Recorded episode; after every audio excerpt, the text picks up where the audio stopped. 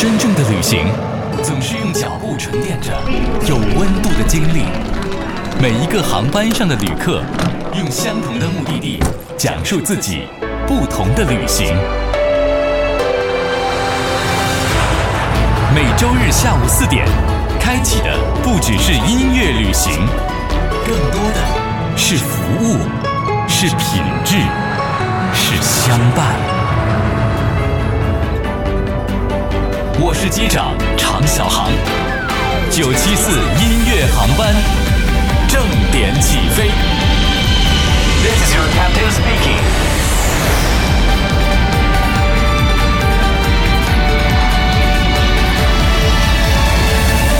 Attention passengers, we've now reached our destination. We hope you enjoyed the flight and have a nice day.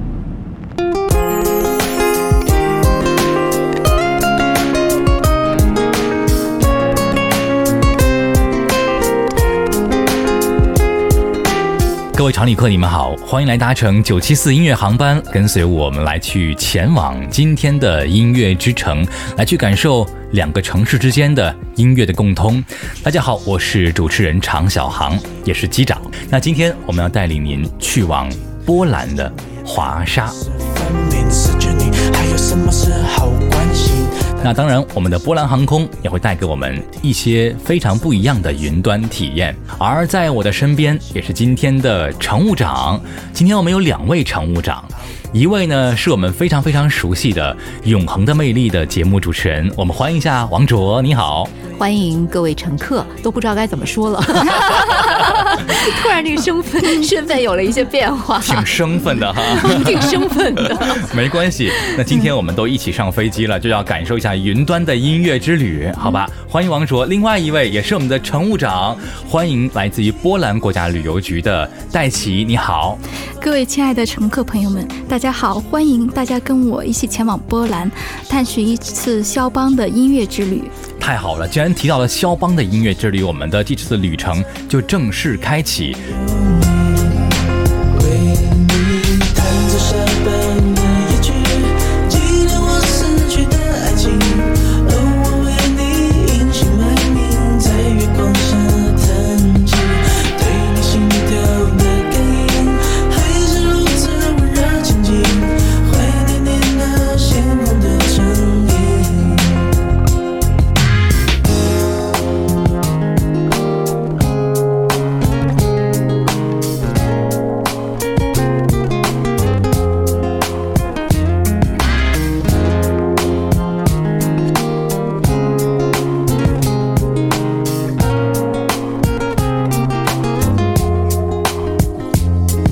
那些断翅的蜻蜓散落在这森林，而我的眼睛没有丝毫动静。失去你，泪水浑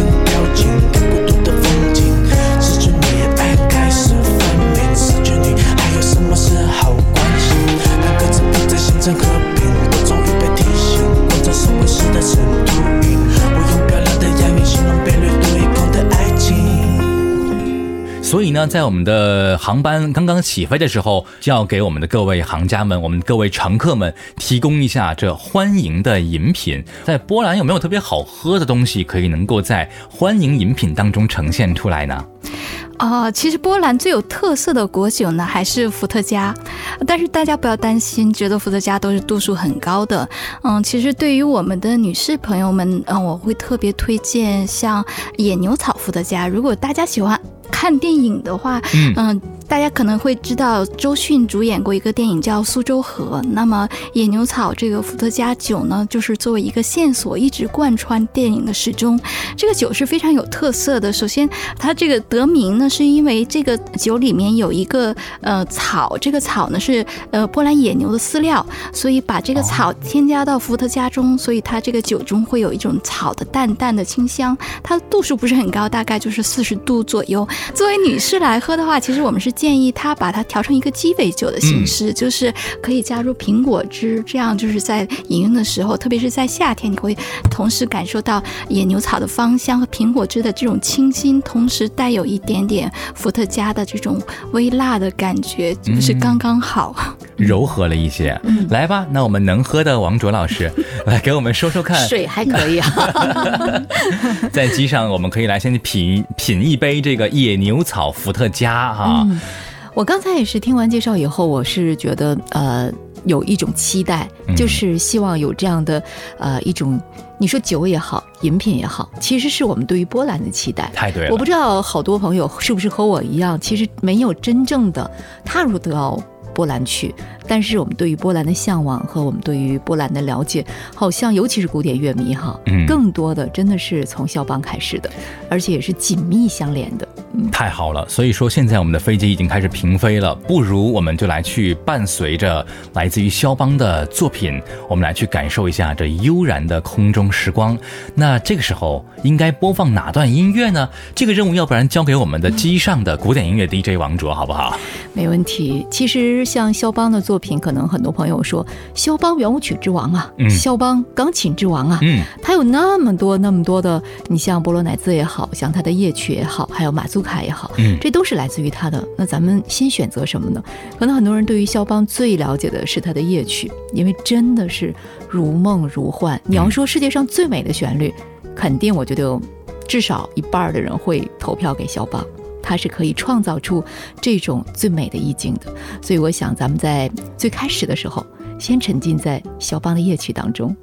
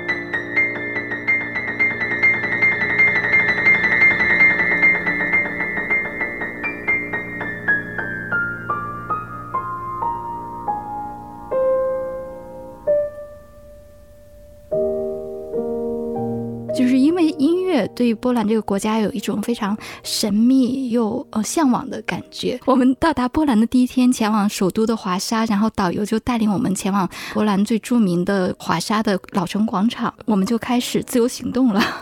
结果到了指定的时间，其他的三位记者并没有回来，所以导游就说：“这样，那因为晚上我们要欣赏肖邦的音乐会，所以我把音乐会的门票先交给你，你们三个呢可以打车先去音乐厅，然后我找到另外三位的话，再与你来会合。”嗯，这挺周到的呀。对，然后呢，我们三个下了车以后呢，就是还是怕说担心走错了地方，连问了三个行人，他们都指向了同一个方向，然后我们就走进了音乐厅，开始坐下欣赏音乐会。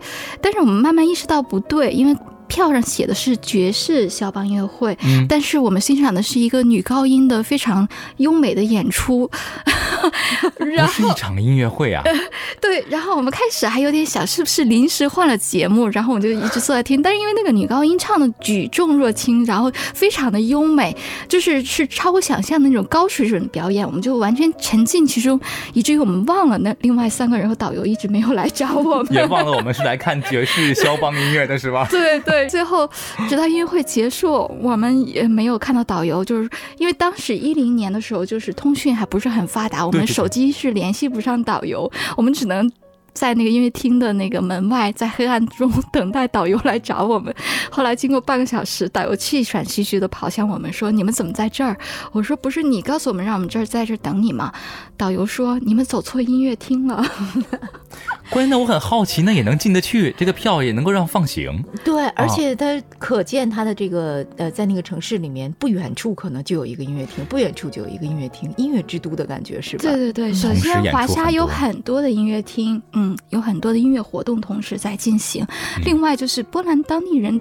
真的是对于呃中国游客和来自远方的朋友特别的热情好客，也许他们觉得我们是来自远方的外国人，嗯所以他就让我们进来。而且特别巧合的是，有三个空位，我们就坐下来 一直欣赏到结束。给你们预留的，所以我们就是有一个感慨，就是说波兰真的是一个文化艺术底蕴特别丰厚的国家。你在呃肖邦诞辰或者是每年的任何时候，你都可以欣赏到很多跟音乐、跟文化有关的各种活动，可以参与到其中。嗯另外就是我也是深深的被波兰人这种热情好客所感染，以至于我喜欢上波兰这个国家。后来从波兰返回以后，我突然又有了另一个感悟。我说，我离开了手机，呃，离开了工作，我离开了这一周，这个世界没有因为我的缺席而发生任何的变化。那我是不是可以换一个生活方式？我去做一点真正自己喜欢的工作，而且也会为为大家分享我的这种美好的这种经历。后来正好有一个机会，我就去了波兰使馆工作，从此我就离开了媒体。对把心留在了这个美好的波兰啊，美好的华沙。所以后来我的领导就说，一定不要再派记者去波兰了，因为去了就回不来了。徘徊着的，在路上的，你要走吗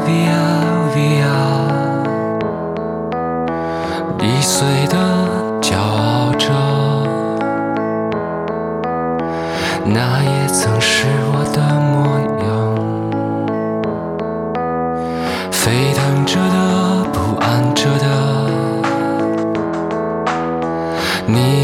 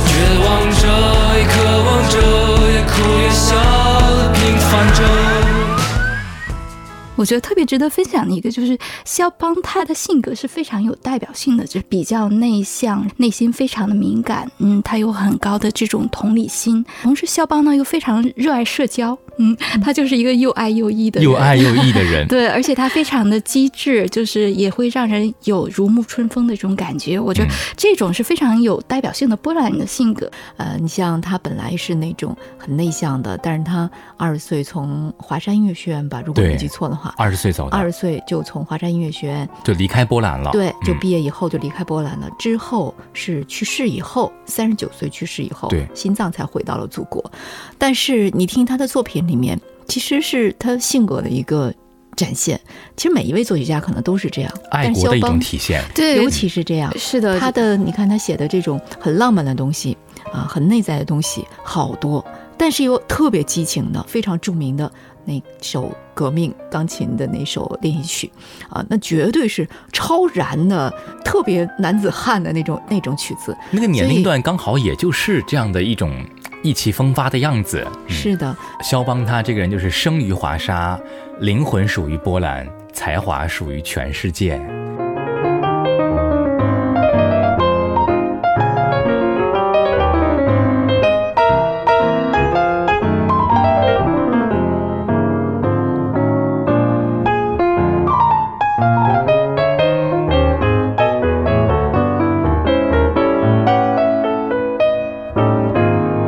哇，所以说聊了这么多肖邦的故事之后，我们觉得这一次的我们的航班啊，我们的旅程真的从古典音乐，从肖邦的这个足迹，能够飞到越来越远的那些过去的时代，同样还能给我们拉回来。我相信王卓老师也做过很多跟肖邦相关的音乐类的节目，那也在每一次的节目过程当中，一定也都会有自己内心当中的不同的波澜。嗯，能不能跟我们来分享一个小故事，你和肖邦的连接？做这么多年的古典音乐节目，肖邦真的是做了无数次以他为主题。那每一次我都在想，如果让我只推荐一首肖邦的音乐，我会推荐什么？第二钢琴协奏曲的第二乐章。如果说让我排名世界上最美旋律的话，我觉得它可以进前三。嗯，因为二乐章呢，对于一些作品来说，并不是最重要的乐章。有的时候可能第一乐章是最重要的，有的时候最后一个乐章最重要。但是二乐章可以说是很多作品里面最美的旋律都会留给二乐章。嗯，所以肖邦他的第二钢琴协奏曲二乐章的这个旋律，我是觉得无论你喜不喜欢古典音乐，无论你和古典音乐有没有过曾经的关联，它都会直达你心。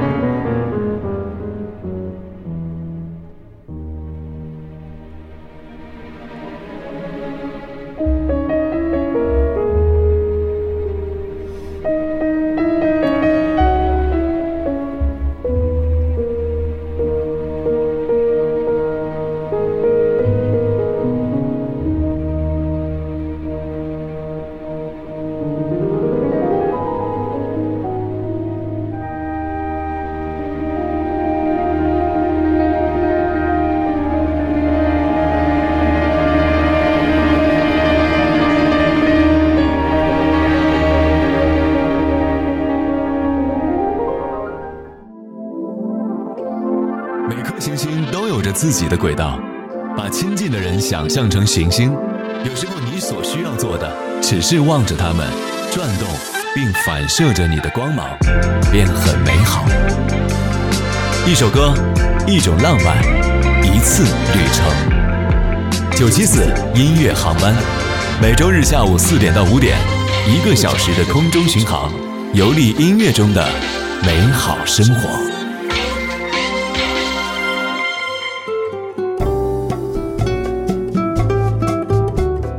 那么刚才呢，我们聊了很多的肖邦，我们来转换一下好不好？聊点儿这个现代的、当代的。那其实还有很多的电影音乐，王卓老师也很熟悉，那么戴奇肯定也很熟悉啊。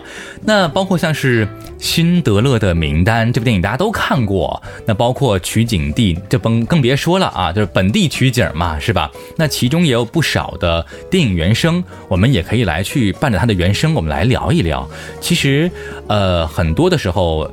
大导演他们在选择电影取景的时候，尤其愿意把音乐和整个的画面进行一种。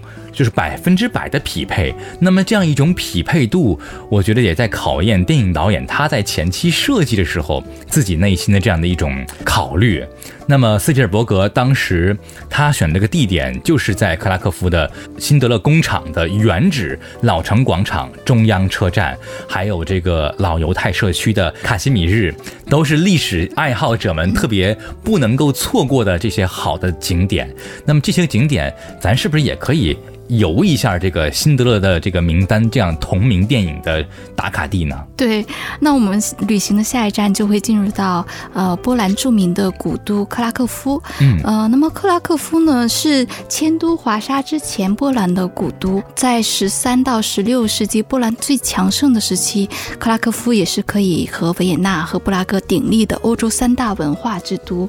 那么，因为它在二战中其实比较完好的保存了它的这个古代的。建筑和风貌，所以它也是被誉为誉为波兰最美丽的城市。整个城市它其实是一个文艺复兴风格的一个城市。其实你现在看到克拉科夫的老城，它是非常端庄的、非常对对称的、嗯，很优美的一个城市。相对华沙来说，它的节奏更加的缓慢。其实来到克拉科夫，我非常推荐大家，其实能够能够完整的待一整天。那么从早晨开始，沿着克拉科夫老城广场的这个小巷一直。是可以，啊，通往克拉科夫的最著名的瓦维尔皇家城堡，就是国王生活的地方。这也是波兰国家最具有历史和文化重要性的一个景点，在这里可以看到波兰国王生活的这个痕迹。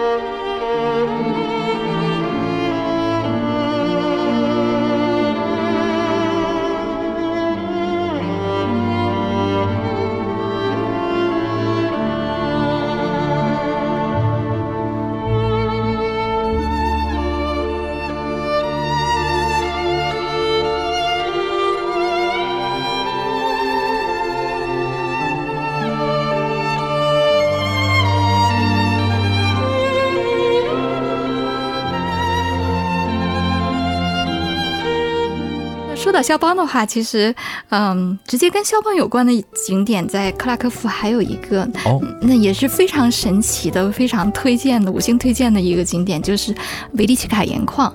嗯，维利奇卡盐矿呢，距离克拉科夫开车大概半个小时就可以到达。这个盐盐矿全长三百多公里，它是位于地下一百三十五米的一个富盐矿。那么大家知道，盐在欧洲历史上是非常重要，甚至它是有货币的这种功能，是也。是。这个国家财富的一个重要来源。但是在肖邦的那个时代，这个盐矿还没有开发成一个景点，它只是一个呃生产盐的地方。那么后来很多的就是波兰的贵族慢慢觉得来这个盐矿进行一个地下探险是非常有趣的，所以慢慢的有越来越多的游客来到这里。那么到肖邦的时代呢，嗯，尽管他要乘坐马车，嗯，他已经是一个非常呃热爱旅行的一个旅行达人了，所以他也是 追随大家足迹来到了阿斯维维利奇卡盐矿啊。那么如今大家再下入到维利奇卡盐矿，因为它里有很里面有很多的洞穴，在其中的一个洞穴，这个洞穴底下还有一个深潭。那么在这个洞穴，就是在非常幽暗的环境下，你仍然可以聆听到肖邦的音乐。哎呀，可算绕回来了啊！我在等着肖邦在哪儿呢？我刚才也在想，肖邦跟他有什么关系呢？没什么大愿望，没有什么事要干。看见路口红灯一直闪，它像眨眼的小太阳。乌云还挺大胆，顶在头上吹不散。我抓在手里捏成棉花糖，什么烦恼不能忘？既然是路，一定要转弯，哪个风景都漂亮。揉揉疲惫的眼睛，停下来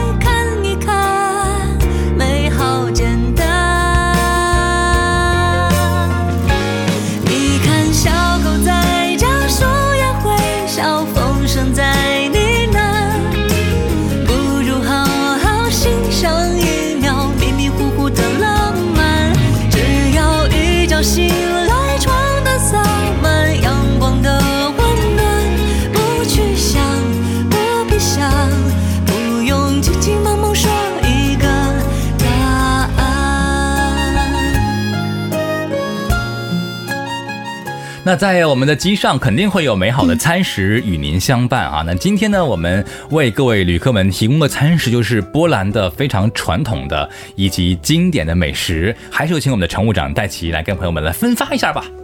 呃，其实波兰美食并没有我们想象的那么遥远和陌生。呃，因为波兰最著名的一个传统美食就是饺子，嗯，而且波兰也有烤鸭，波兰也有牛肚汤和鸡汤面条。味道呢？是加了奶油的吗？其实很像中国的东北菜，哦因为波兰其实从纬度来说，它比北京要更高一些，可能更接近中国东北的呃那种呃纬度。还有一个比较经典的这个波兰传统菜叫做毕高斯，翻译过来就是猎人炖肉，它就是用酸菜加上香肠加上各种肉乱炖的，就是东北酸菜。这个我熟。熟？我刚刚想说，是不是感觉好像回家了似的？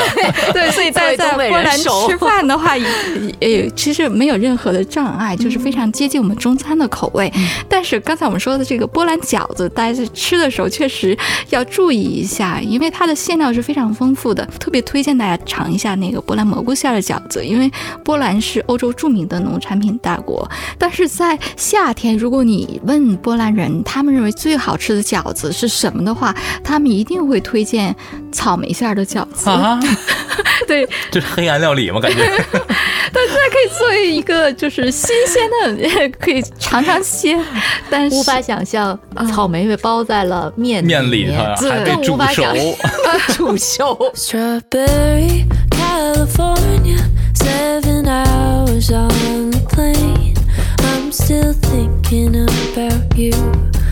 Still thinking about you. Who's the last one you'd expect walking in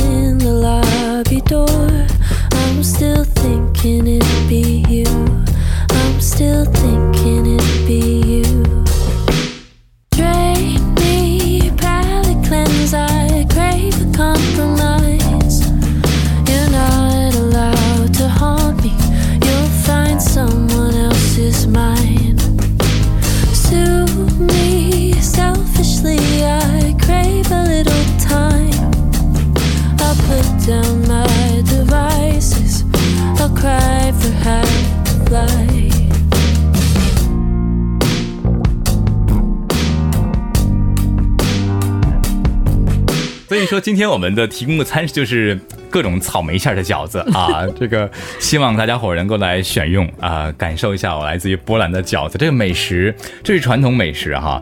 呃，我们的欢迎饮品也喝了，哦，机上的美餐咱也吃了。降落到波兰之后，那是不是也应该要好好的自己去参与参与其中的一些活动？刚才王主还在那等着呢，说这个这个咱们聊了半天肖邦了哈，是这样的，其实我是想和大家分享一个，就是在呃最近的这次肖邦国际钢琴比赛当中，他的金奖获得者刘晓宇。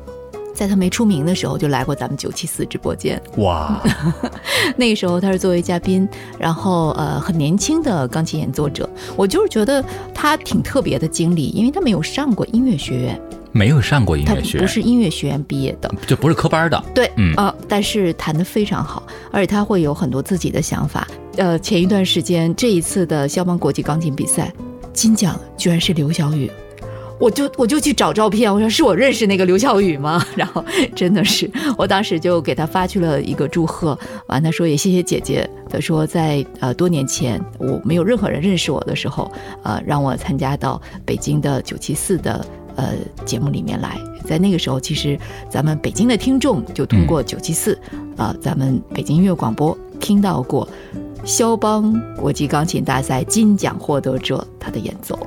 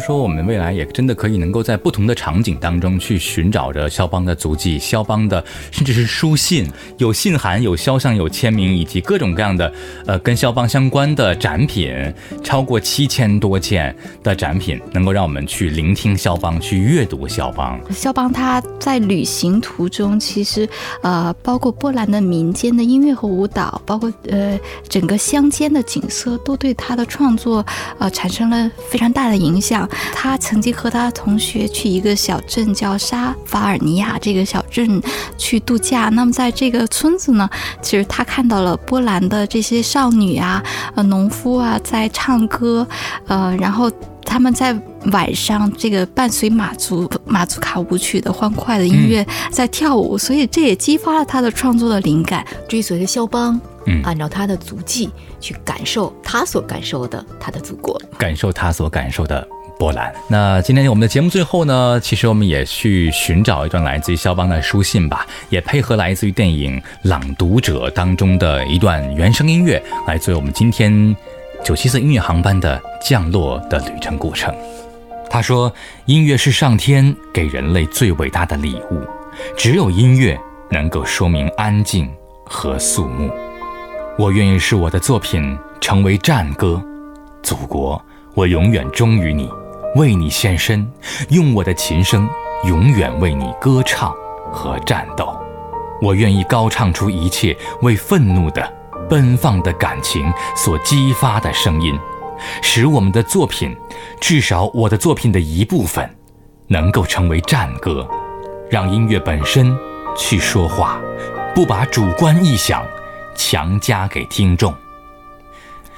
那么刚才这样一些名言都来自于肖邦，我们不妨在电影《朗读者》当中的原声里边去向肖邦致敬。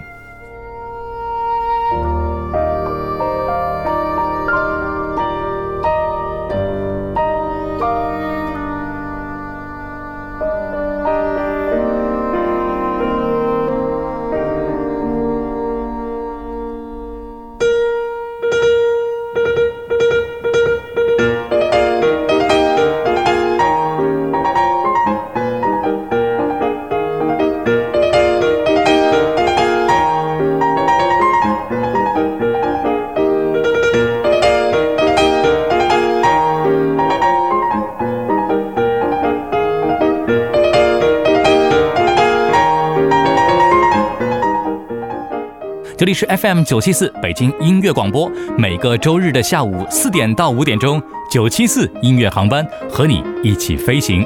也欢迎您通过听听 FM、小宇宙、苹果 Podcast、QQ 音乐搜索“音乐航班”收听我们的节目完整版本。我是主持人机长常小航，我们下周再见。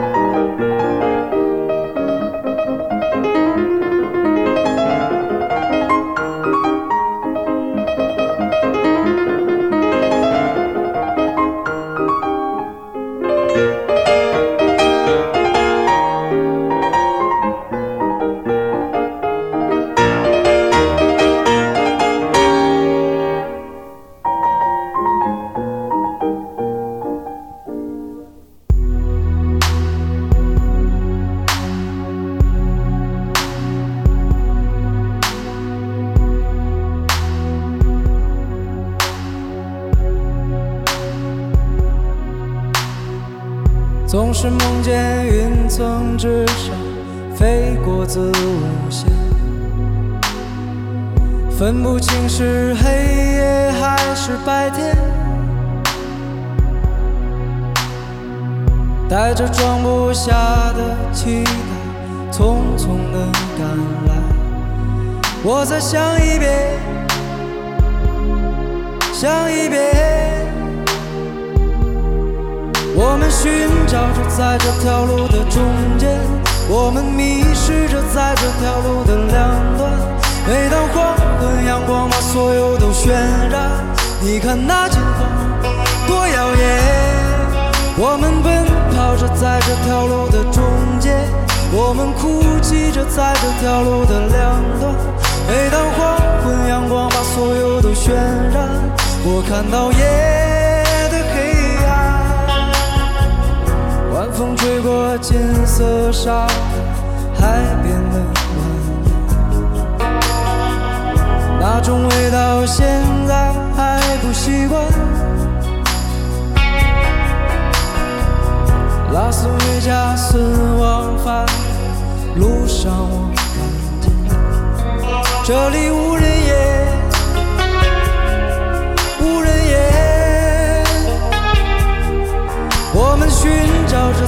条路的中间，我们迷失着在这条路的两端。每当黄昏，阳光把所有都渲染，你看那金黄多耀眼。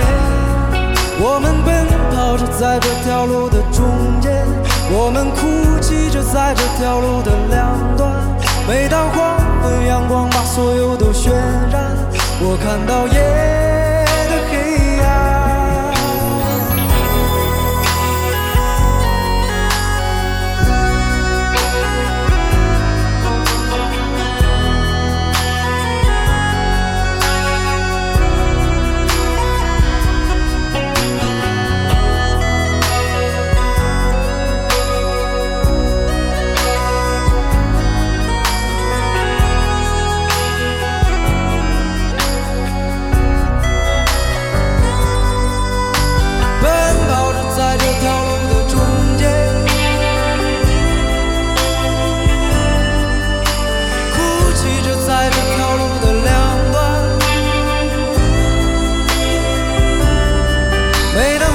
分阳光